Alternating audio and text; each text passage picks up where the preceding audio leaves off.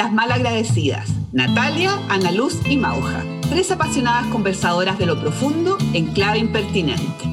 Nos reúnen nuestras ganas de aportar con la construcción de un mundo menos polarizado y más justo. Pondremos nuestros talentos y miradas en el aprendizaje de nuevas conversaciones que ayuden a este propósito. Exploraremos conversaciones para crear acuerdos que legitimen la mirada de los conversadores, que valoren la diferencia y nos conecten con el sentido más profundo de lo que hacemos. Conversaciones que sean capaces de tender puentes, propiciar el encuentro y construir un futuro compartido. Somos las malagradecidas. Bienvenidas y bienvenidos al episodio de Las Malagradecidas, el podcast de conversaciones para tender puentes y crear futuros compartidos.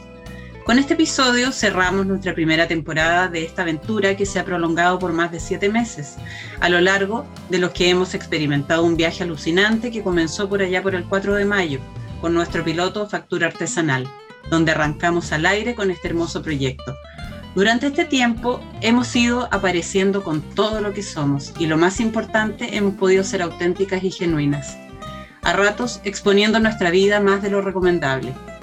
Somos unas convencidas de que el espacio conversacional es fundamental en la creación de futuros compartidos en todos los ámbitos de nuestras vidas. Gracias a todos nuestros malitos y malitas repartidos por el mundo entero, por escucharnos y formar parte de esta comunidad de conversadores en crecimiento. Nos escuchan desde Chile, Colombia, Brasil, España, Estados Unidos, México, Argentina, Perú, Singapur, Australia, Canadá y tantos otros lugares. Y a nuestros seguidores en Instagram y Facebook que nos comentan cada episodio. Estamos demasiado contentas de entrar en este espacio de conversaciones colaborativas y auténticas en clave irreverente. Desde que nos atrevimos a salir al aire, hemos conversado acerca de quiénes somos las malagradecidas. En ese episodio inicial que editamos a pulso y a puras ganas. Luego, ya de la mano de nuestro editor de lujo, el argentino Manuel Sultani, quien es el encargado de la edición de cada episodio y de los efectos que enriquecen la conversación, hablamos de conversaciones de hombres y de mujeres, nos pasemos por los privilegios, las conversaciones en las organizaciones, hablamos de cómo envejecer, de aprender de los otros, de la incertidumbre, nos pasemos por la polarización, revisamos conversaciones acerca de desarrollo y diseño de futuro, de amores y desamores, hablamos de duelos, de contribuir y generar valor, hablamos de la confianza, conversamos acerca del perdón, conversamos acerca de la declaración de decir basta, poner límites y hoy llegamos a nuestro último episodio. Qué penita. De esta primera temporada, tantos recuerdos, ¿no? Tantas vivencias que se me vienen a la cabeza y al corazón. Gracias totales, Malita, Mau, Hanati, por este recorrido hermoso que hemos tenido este año. Qué tremenda aventura esta de emprender un mega desafío, aparecer al mundo en un podcast conversacional y colaborativo. Las invito hoy a conversar acerca de abrazar la vulnerabilidad. ¿Qué tan amigas son de su vulnerabilidad? ¿Qué juicios tenían y tienen acerca de ella? ¿Qué te pierdes al desconectarte de la vulnerabilidad? Queremos abrir un espacio al estilo de las malagradecidas para sincerarnos y transparentar qué es lo que nos ocurre con la vulnerabilidad. Malitas queridas, se abre nuestra última sesión. Nati, ¿qué es lo que te imaginas cuando hablamos de vulnerabilidad? Me imagino un tema para mí bastante peliagudo. Bien. Se, me, viene como eh, la imagen así como de los moluscos cuando tienen, cambian la conchita eh, y quedan así blanditos abajo eh, y sin protección. Para mí esa es como la metáfora de la vulnerabilidad, cuando estás blandito, sintiéndote como muy sensible a las situaciones y por tanto a veces te sientes amenazado desde que te sientes frágil, aun cuando pienso que para ser vulnerable hay que ser re valiente. Por ahí va mi primera reflexión. Tremenda imagen. Está buena, me encantó el molusco, me encantó el molusco. Yo creo que la vulnerabilidad, sí, como en sí, es como la susceptibilidad, ¿cómo se dice? ¿Sí? Eh, a ser dañado, a ser lastimado. Consciente o inconscientemente tenemos esta, esta idea de nuestra fragilidad y, nos protegemos, ¿no es cierto? Es la conciencia a lo mejor de nuestra fragilidad. Mm, así como, como me lo describen, es como tener la, la, la piel viva, así como salir al sol sin ninguna protección, sin ninguna piel y me surge como eh, algo muy aterrador. ¿Tendrá algo bueno? Sí, yo creo que sí, porque tiene que ver con el tema de ser auténtico. O sea, eh, el sentirse vulnerable tiene que ver con la autenticidad, con las emociones, con eso y a, la vez tenerlo a flor de piel para mostrarlo, para compartirlo. Y eso puede asustar, porque pueden rechazarte eh, por cosas en donde tú no eres auténtico, pero debe dar mucho más susto que te rechacen cuando tú has mostrado genuinamente quién estás siendo. Entonces yo creo que desde ahí viene el susto también. Es que, ¿sabéis que Yo creo que eh, es importante aclarar de qué estamos hablando cuando estamos hablando de vulnerabilidad. Porque yo creo que la vulnerabilidad, y por eso empecé por ahí, es una condición, o sea, eh, una condición social, la vulnerabilidad social, por ejemplo, una, una condición donde estás más expuesto a que te pasen cosas no buenas. La vulnerabilidad eh, que nos trae la Nati es una vulnerabilidad del ser, es como como exponer esa parte más profunda, más genuina de nosotros o de nosotras, con el riesgo a ser rechazados, con el riesgo a que eso sea usado en tu contra, que se interprete por el otro como una debilidad, donde en algún momento puedan usar eso eh, eh, de una manera que te perjudique. Entonces, creo que la vulnerabilidad en sí eh, es una situación de fragilidad que nos expone claramente a que no sucedan cosas malas, como en, en, esencia, ¿sí? Exacto, yo lo que les entiendo que hay dos tipos de vulnerabilidad, la vulnerabilidad social, que es una condición casi objetiva y estructural que, que, que, determina a ciertas personas, y claro, lo que trae la Nati es la condición de, eh, del humano frágil y vulnerable y cómo eso nos predispone a ciertos contactos o conexiones humanas. Yo me iría más en la segunda en, la segunda explicación. Y desde ahí les pregunto qué tiene bueno, porque cuando me lo escriben no quiero ser vulnerable si, si me lo ponen así, tan frágil, tan susceptible de ser dañada. Entonces, ¿qué podría tener de bueno para mí abrazar mi vulnerabilidad, por ejemplo? Yo creo que te regala la autenticidad. O sea, si tú no abrazas tu vulnerabilidad, no te conectáis con ese lado menos visible de tu personalidad o de tu ser, eh, vas a ser como esperan los demás que sea, como básicamente inauténtico. Y ese creo que es un lugar de muy poco poder. Creo que el verdadero lugar de poder es un lugar que te conecte con, tu ser, con lo que, eh, con, lo que traemos cada uno, con lo, que nos distingue, y, que tiene eh, a veces espacios que no son tan reconocidos o aplaudidos por los demás si bien es como menos popular este, esto de ser vulnerable, también es mucho más humano y mucho más real. Total. Entonces, ¿por qué nos escondemos tanto? ¿Por qué? Eh, me acuerdo del, del, episodio ese donde hablábamos de la escolarización y qué hace por igualarnos y por, por disminuir todo tipo de autenticidad que tengamos. Yo creo que también hay una cosa eh, cultural donde, donde nos enseñan a escondernos. Sí, puede ser el ego, creo yo, no sé. El ego es esta, esta, imagen que hacemos, que, que, que, es hacia afuera, digamos, esta idea que tenemos de nosotros, que no somos nosotros realmente. Yo, yo creo que por el hecho de ser humano, siempre nos estamos imaginando cómo nos va a percibir el otro. Eh, y, y, siempre está el miedo a que como te evalúe, te pueda rechazar. Total. Porque eso es como fundamental en el tema de los vínculos, es el temor a perder los vínculos. Mm. Entonces, la vulnerabilidad yo creo que surge de ese temor, que por mostrar algo eh, puedas perder al otro. Y entonces el, tema es cómo frente al miedo de perder a un otro puedes aparecer siendo quien eres tú. Yo creo que ahí uno se expone al tema de la vulnerabilidad, de, chuta, si aparezco así como siento que soy, con lo que siento, con lo que pienso, eh, y el otro lo ve, eh, me puede rechazar. Es mucho más fácil jugar a eh, no me importas. Yo creo que eso, así como que la indiferencia cool, así como yo soy bacán, no me importas tú, eh, como que te pone una armadura de lo que me pase contigo no me toca.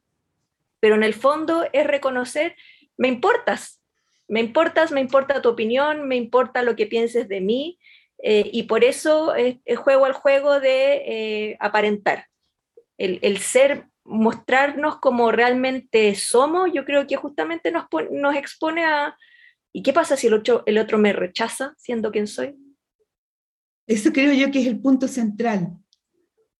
Por eso que traspasar eso tiene unos regalos increíbles, pero traspasarlo eh, y atreverse a mostrar eh, las partes eh, no tan lindas de uno, o a compartir, por ejemplo, cuáles son mis miedos, cuáles son mis dolores,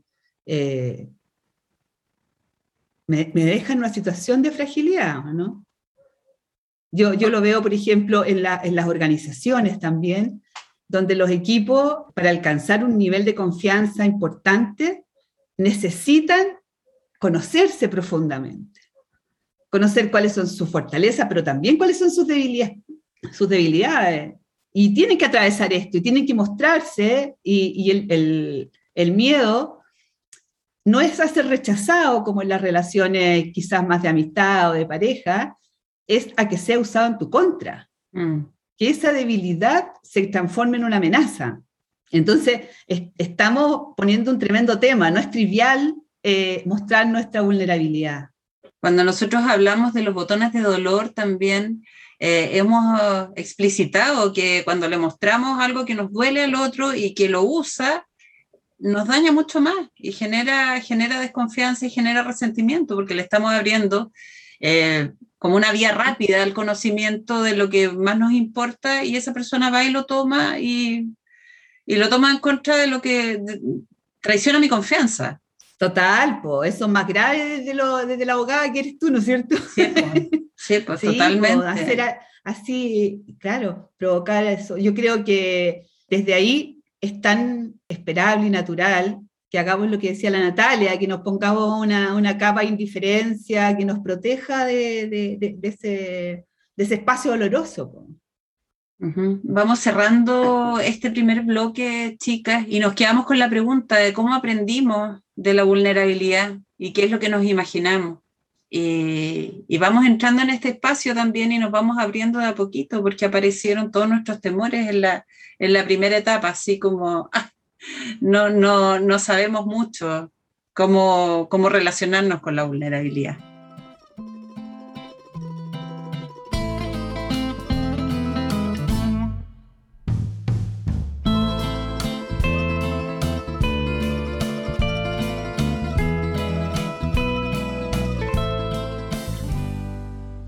Entramos al segundo bloque entonces, malitas, y les pregunto, ¿cuál es tu mayor dolor asociado a la vulnerabilidad? ¿Cuáles son los costos de hacérsela fuerte? O las grandes pérdidas que pueden reconocer ahí. Mauja, ¿te gustaría partir? Mira, a mí me, me, me conecta esto con, con, mi historia, con mi historia, eh, una historia en que yo creo que empecé como a operar en el mundo en todos los sentidos, ¿eh? Como mamá, como profesional, sin conocerme nada, sin tener ni una idea de quién era yo. Como by the book. Así, así como yo pensaba que tenía que ser, o sea, como había aprendido a ser mamá, eh, o aprendí a ser mamá leyendo, porque no tenía eh, figuras de referencia y que me pudieran ayudar en eso, ¿no es cierto? Entonces me demoré un montón de años como en, en descubrir que había un espacio en que eso podía no, no hacerme sentido. Esto parece que este camino que elegí, que era el que tenía que tomar, eh, no era el camino que de verdad algo en mí anhelaba. Entonces, es ahí donde yo creo que me tuve que pegar como un piquero hacia adentro y empezar a darme cuenta que muchas de las elecciones que yo eh, había tomado no tenían nada que ver con lo que de verdad mi alma quería, ¿sí?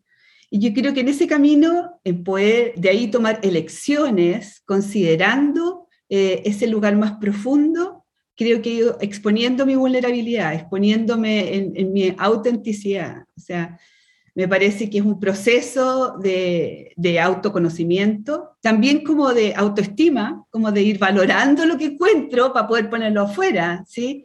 Y, y desde ahí creo que he encontrado un lugar de poder. Creo que eh, la que era yo, así en ese, en ese formato aprendido de cómo tenía que ser, tenía mucho menos poder que el que tengo yo ahora en conciencia de qué es lo que me mueve, en conciencia de cuáles son mis debilidades o, esos puntos no tan fuertes que me permiten pedir ayuda. O sea, creo, creo que desde ahí, eh, que, fue más tarde en la vida de lo que a mí me gustaría contar. Me encantaría así como decir, ah, esto me pasó a los 15, no, me pasó a los 15. Ni siquiera a los 30. Ya, yo creo que eh, 35, tirando para 40, recién empecé a hacerme las preguntas de qué es lo que de verdad me movía en la vida y, poder conectar con ese núcleo que yo creo que eh, para muchos es exponerse a un lugar más vulnerable. Gracias, Mauja, por, por, traer tu historia acá dentro de la reflexión de la vulnerabilidad y se me vienen varios relatos que, que has puesto a lo largo de todos estos episodios. ¿Y tú, Nati? yo me conecto con la vulnerabilidad como en mi cotidiano, como con la pregunta que, me ha hecho sentir vulnerable, ¿dónde me siento vulnerable? Y, lo veo así como en cosas, yo no, por ejemplo, yo no soy muy buena para enfermarme, pero algo que me hace sentir vulnerable, incómoda, y, yo creo que por eso también me cuido para no enfermarme, es como esa sensación o situación en, la, en que tendría que pedir ayuda o, ven, a, ven, a, cuidarme, o hazme las compras, eh, que para mucha gente yo creo que eso no es nunca tema, pero para mí me hace sentir súper eh, vulnerable, así como, uy. O, por ejemplo, otras situaciones en donde yo veo que me veo, me siento vulnerable, es si me gusta alguien. Eh, y, como no quererlo demostrar, cáchate la tontera, porque a la, porque a la vez obviamente que uno lo quiere demostrar, pero es una situación así como de tira y afloja con mi vulnerabilidad interna de que no se note. Entonces, Oye, pero que no se note para qué? Para no perder mi, mi, ¿cómo se llama esto? Mi poder, pues así como la indiferencia. para no perder el control. Por estrategia. claro, y, y, porque cuando te gusta alguien te pones tonta.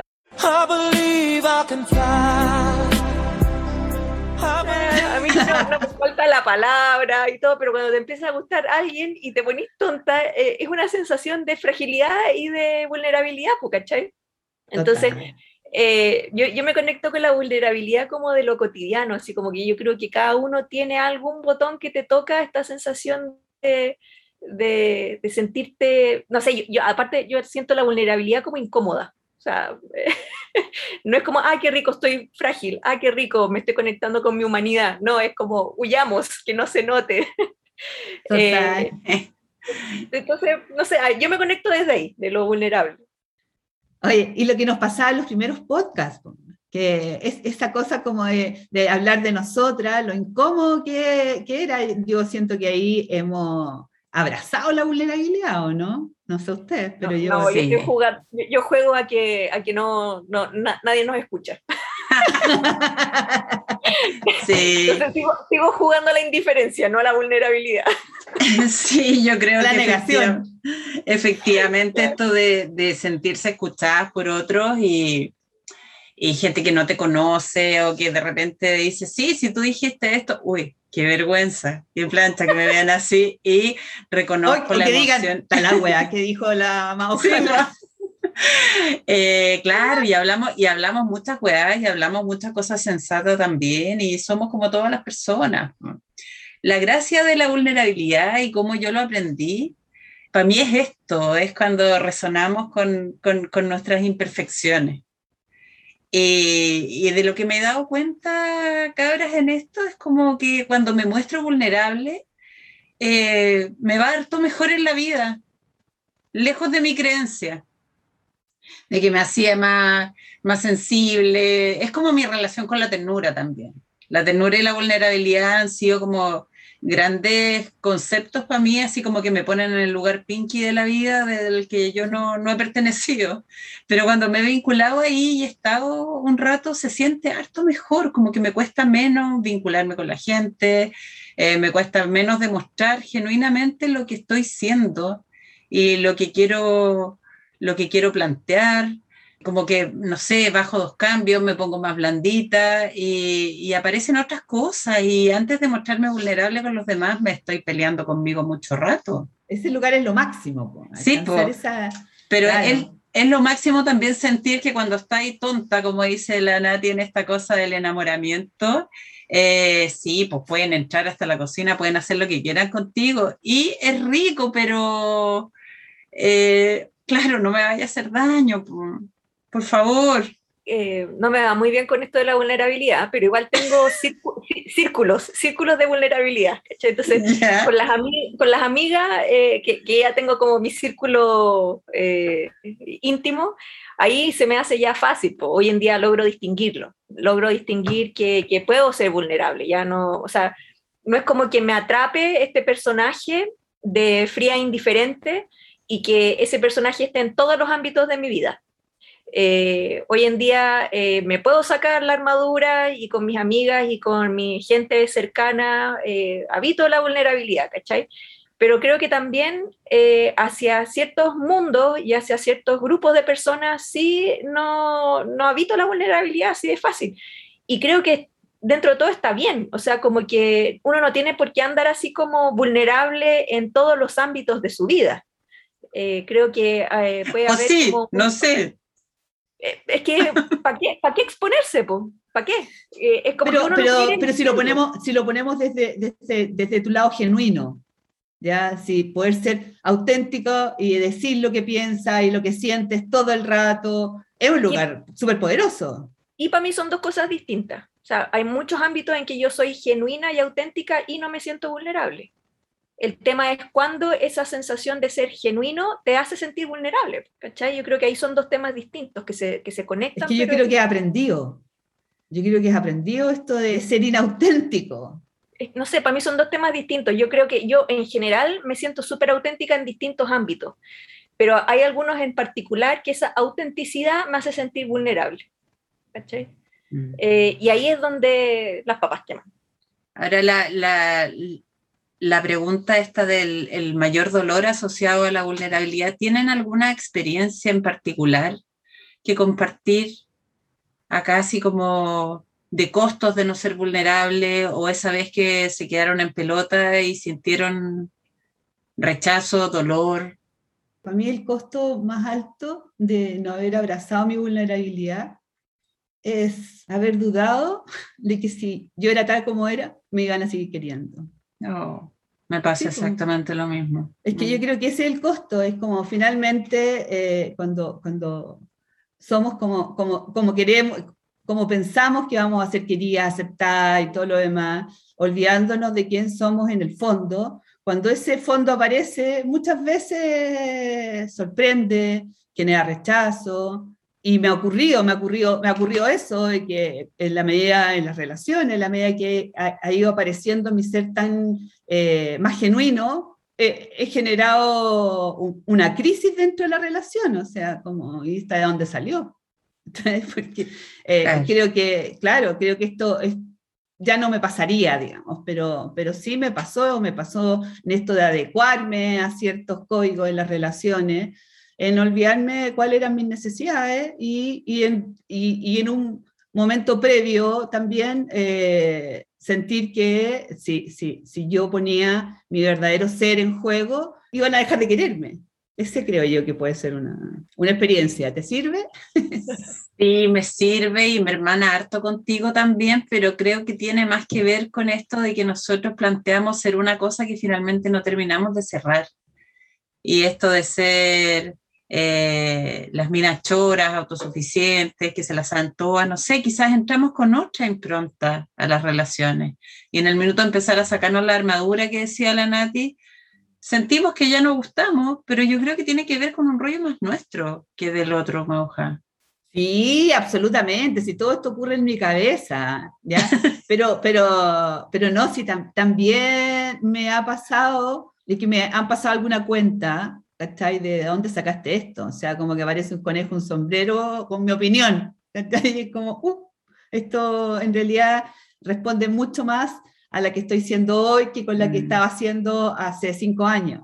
Mm. Creo que mm. yo he hecho una evolución hacia mi autenticidad.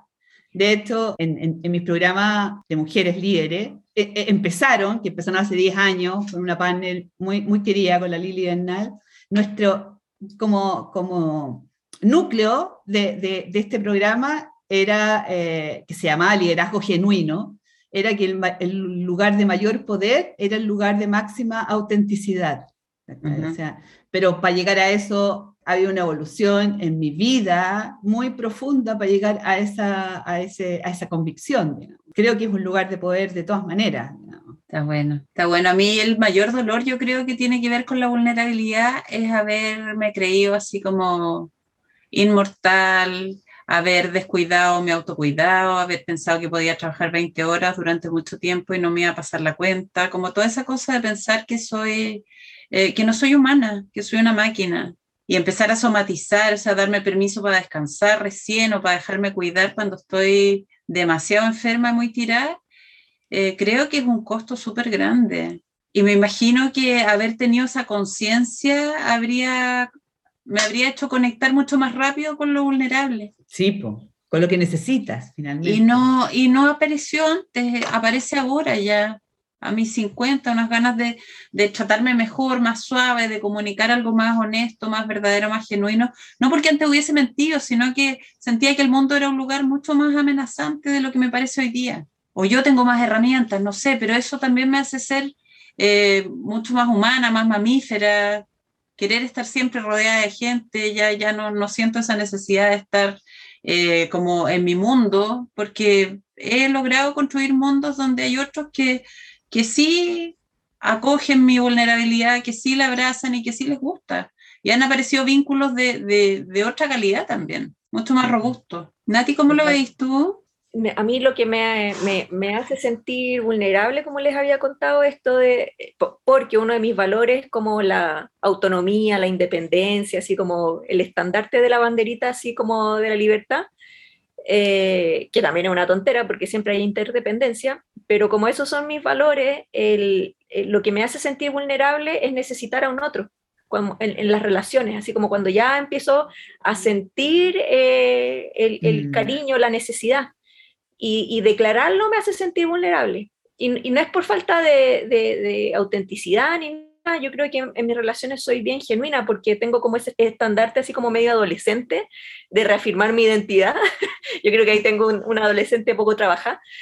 Eh, pero ya cuando realmente eh, empiezo a necesitar el otro, me vuelve vulnerable eh, decirlo, compartirlo. Entonces, yo creo que desde ahí vienen los dolores, el no haberlo hecho oportunamente en su momento, por esta tontera de eh, andar remarcando los límites, de andar cuidando de mi libertad. Eh, entonces, yo creo que de ahí vienen mis costos, de, no haberle hecho saber al otro que yo lo necesitaba en mi vida. ¡Wow! Vamos cerrando con esta tremenda declaración de la Nati. Es como a los Sabinas, los besos que perdí por no saber decirte necesito los besos que perdí por no saber decir te necesito. Ahí la dejamos, ahí les, les dejamos la pregunta a nuestros malitos y malitas. Y vamos así cerrando el segundo bloque.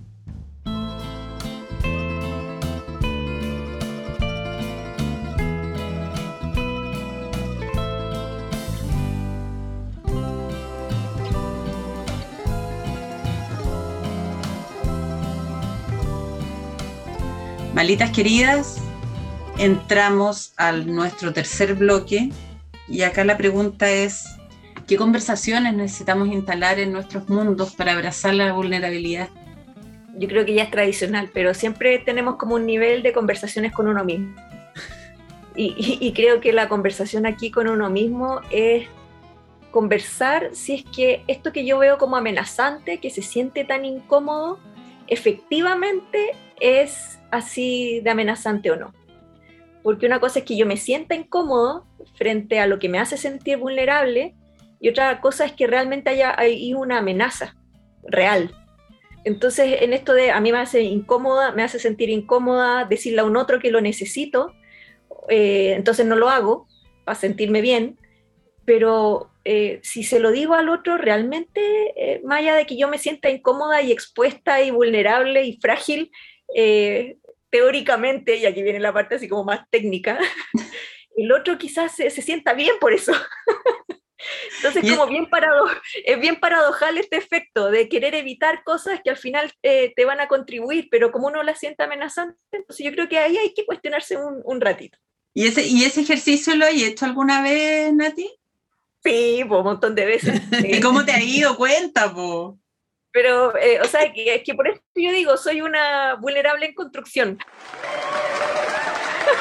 ah, bueno, bueno. bueno. Salí, de la, salí de la ceguera, salí de la ceguera, ya entiendo esta cuestión, eh, veo que es incómodo y veo los beneficios, pero obviamente una cosa es el patrón y el hábito. O sea, cuando estás en la situación eh, tenéis que desarrollar el músculo por intentarlo una y otra vez y me imagino, asumo que con el tiempo esto se va a volver más natural. Pero por ahora sigo así como en, con mucha voluntad, eh, exponiéndome de a poquitito y me cuesta. Muchas gracias. Está bueno. Está bueno. Me encanta esto que traes, Nati. Me gusta mucho lo como la, idea de que para poder eh, abrazar nuestra vulnerabilidad necesitamos hacer un músculo, necesitamos ir como ir atreviéndonos a hacer cosas distintas. A mí se me ocurre que una, práctica eh, en lo cotidiano puede ser eh, atreverse cada vez más a decir lo que piensa, a decir lo que sientes, como un ejercicio que te, que te mantenga conectado con ese lugar más profundo de lo que tú quieres y ir poniendo y viendo qué pasa en el mundo, si me hacen bullying o no me hacen bullying con lo que digo. Eh, creo que esa es una conversación permanente que podemos ir incorporando, eh, que no es tan fácil, no es tan fácil, sobre todo cuando uno está en entornos que piensan o sienten eh, cosas distintas, por ejemplo, en los temas políticos, los temas valóricos, el, el poner mi opinión me pone en un nivel de vulnerabilidad que yo creo que eh, fortalece ese músculo del que habla la Nati, digamos. De modo que yo puedo ir encontrando espacios donde eh, ir mostrando mi vulnerabilidad y quizás a ese, a ese músculo le podemos poner coraje, el nombre, digamos, como la emoción que necesitamos como cultivar para atrevernos a ser más vulnerables, el coraje, eh, y el coraje no es así como, ah, qué buena idea, ahora voy a tener coraje. Es como algo que tienes que construir, eh, probablemente eh, aguantar algunas balas de, que vengan de vuelta y darte cuenta que no te moriste. Y, y, así se construye el coraje. Y, creo que también ahí, como el siguiente paso es educar al otro. sí, O sea, primero haz tu lista, así como, ¿qué cosas te hacen sentir vulnerable? 10 al menos. Bueno. Luego, conversación para futuras conversaciones con el otro. Oye, te quiero contar qué es lo que me hace sentir vulnerable, pero casi como testigo, ¿cachai? De la situación, eh, no, no viviéndola aún. Como decir, oigan, amigas, cuando yo me enfermo, me hace sentir vulnerable pedir ayuda, pero no estoy enferma todavía, pero se los quiero contar. es como que estáis preparando el, el, contexto, el camino para, y después cuando ya te, te toque vivir la situación, quizás ya eh, habiendo preparado el contexto, habiéndote preparado tú, habiendo preparado al otro, puede ser menos eh, torturante tener esa conversación ya sumergido en la situación.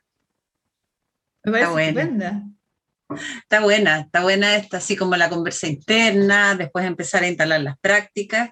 Y yo creo que es fundamental acá salir de la cabeza, como que no se me ocurre diseñar una conversación solo con mi sistema de creencias, sino que eh, pasar por el cuerpo y por el mundo emocional a mí eh, son como dos vías de, vía rápida a entrar en la vulnerabilidad.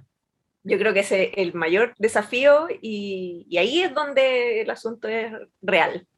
Sí, porque, porque, a ver, las tres somos normales, no sé, chicas, pero yo creo que las tres tenemos la sensación de ser muy grandes y tener unos cuerpos así muy, muy, muy cero vulnerables. Y cuando empezamos a chequear esa, esa condición de no vulnerable de los cuerpos, nos damos cuenta que sí, porque duele, duele con el sol, duele con el frío, duele con no sé qué. Entonces, instalar esa práctica de reconocer qué me pasa cuando estoy con un otro o cuando estoy frente a cierto estímulo y empezar a, a, describirlo así como un fenómeno corporal.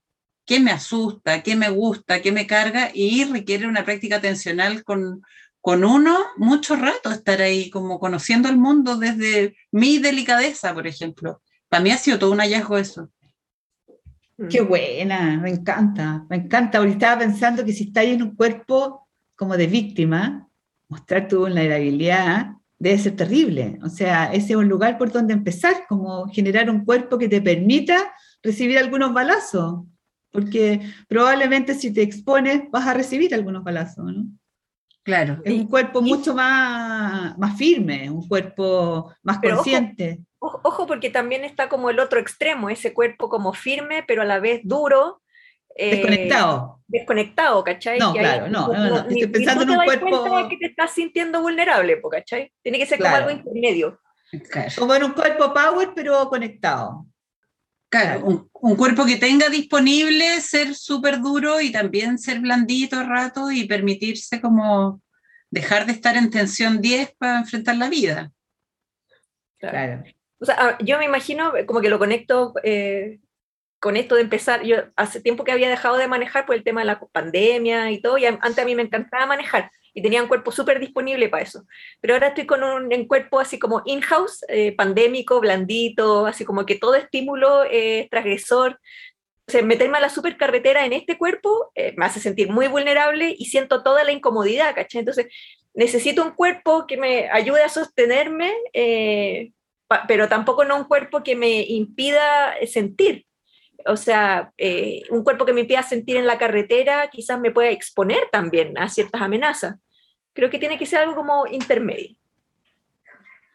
Me quedé dando vuelta con esto del cuerpo de víctima, Mauja, y yo creo que, que ahí, no, no, no, es, no, no es claro que la víctima tenga como más capacidad para sentir.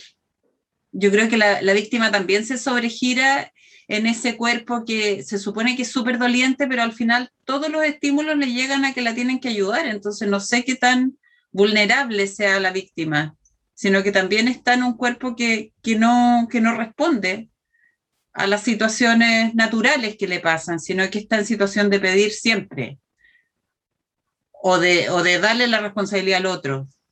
Sí, yo, yo, yo me refería como al cuerpo que no está en buenas condiciones para recibir algunos balazos. Como un cuerpo más dependiente, un cuerpo más frágil, así como claro. que efectivamente no puede sostenerse solo.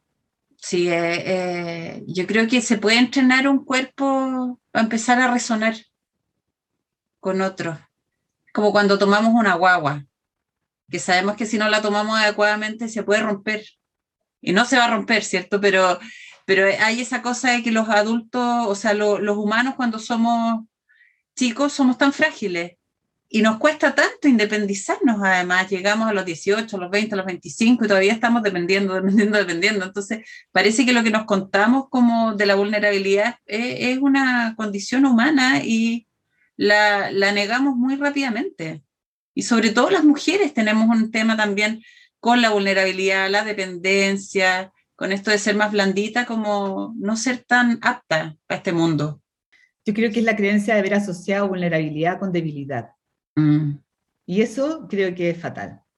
Creo que es importante, y ya que estamos hablando de conversaciones, disociar eso. O sea, la, la, la, vulnerabilidad es una condición inherente al ser humano eh, y, y, que probablemente en ese núcleo está eso que nos distingue y nos hace poderosos. Y la debilidad tiene que ver con, bueno, con otras cosas. Así es.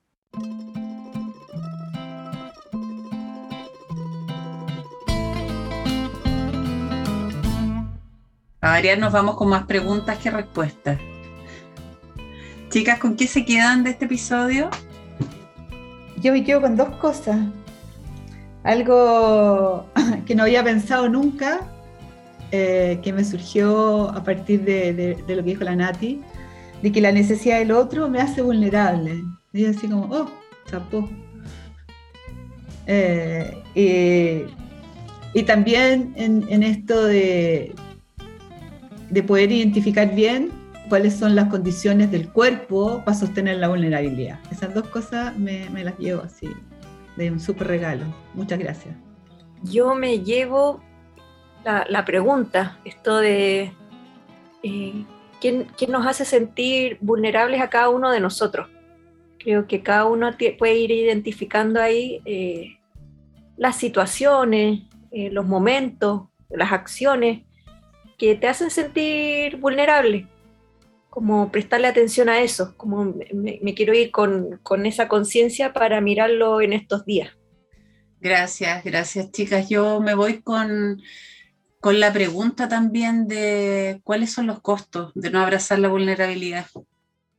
Así como empezar a, como un arqueólogo, a distinguir cuáles son, qué, huellas ha dejado en mi vida no abrazar la vulnerabilidad. Me voy a mandar un recorrido por ahí. Muchas gracias y estamos llegando al final de este episodio. Le damos la palabra a doña Natalia. Solamente despedirme y dar las gracias y cerrar este ciclo de episodios de tan buenas conversaciones. Muchas gracias, Nati. Quizás contar que a partir de, que estamos cerrando, digamos, eh, una temporada, pero vamos a tener una nueva temporada que ya la tenemos bien diseñada, donde vamos a, cambiar un poco el formato de la conversación, siempre con tres personas, pero con eh, una serie de invitadas o invitados y esperamos que, sigamos con, construyendo este espacio de conversaciones que por lo menos a nosotras y sabemos que algunas personas que nos escuchan eh, nos tiene muy contentas. Muchas gracias, Mauja. Yo le quiero dar las gracias a la Nati por estos episodios. Tremendo aporte, esperamos tenerla de vuelta como invitada, como panelista, como lo que sea en este proyecto que es un proyecto que hemos construido las tres a pulso, que ha estado muy desafiante y, esa mirada tan aguda que nos regala episodio a episodio la Nati ha, sido muy, muy esencial en, esta, en este camino, en esta primera temporada. Así que muchas gracias Nati. Gracias. Bienvenida cuando quiera acá. Y te vamos a echar de menos. Mucho. Eres una balita de todas maneras. Y te necesitamos, Nati. Abrazamos nuestra vulnerabilidad y nos necesitamos y nos queremos. Hasta acá este episodio de Las Malagradecidas. Les invitamos a abrir conversaciones con los suyos, con las preguntas que proponemos para crear espacios reflexivos y de construcción de futuros compartidos. Tenemos la más profunda convicción de que aprender a diseñar nuevas conversaciones tiene el poder de generar poderosos cambios y abrir nuevas posibilidades para crear nuevos mundos. Te invitamos a ser parte de nuestra comunidad de conversadores. Si te gustó este episodio, síguenos y coméntanos en las redes. Suscríbete al podcast en Spotify, Anchor y demás plataformas disponibles. Si lo que escuchaste resuena contigo, compártelo. Hagamos comunidad. Hasta pronto.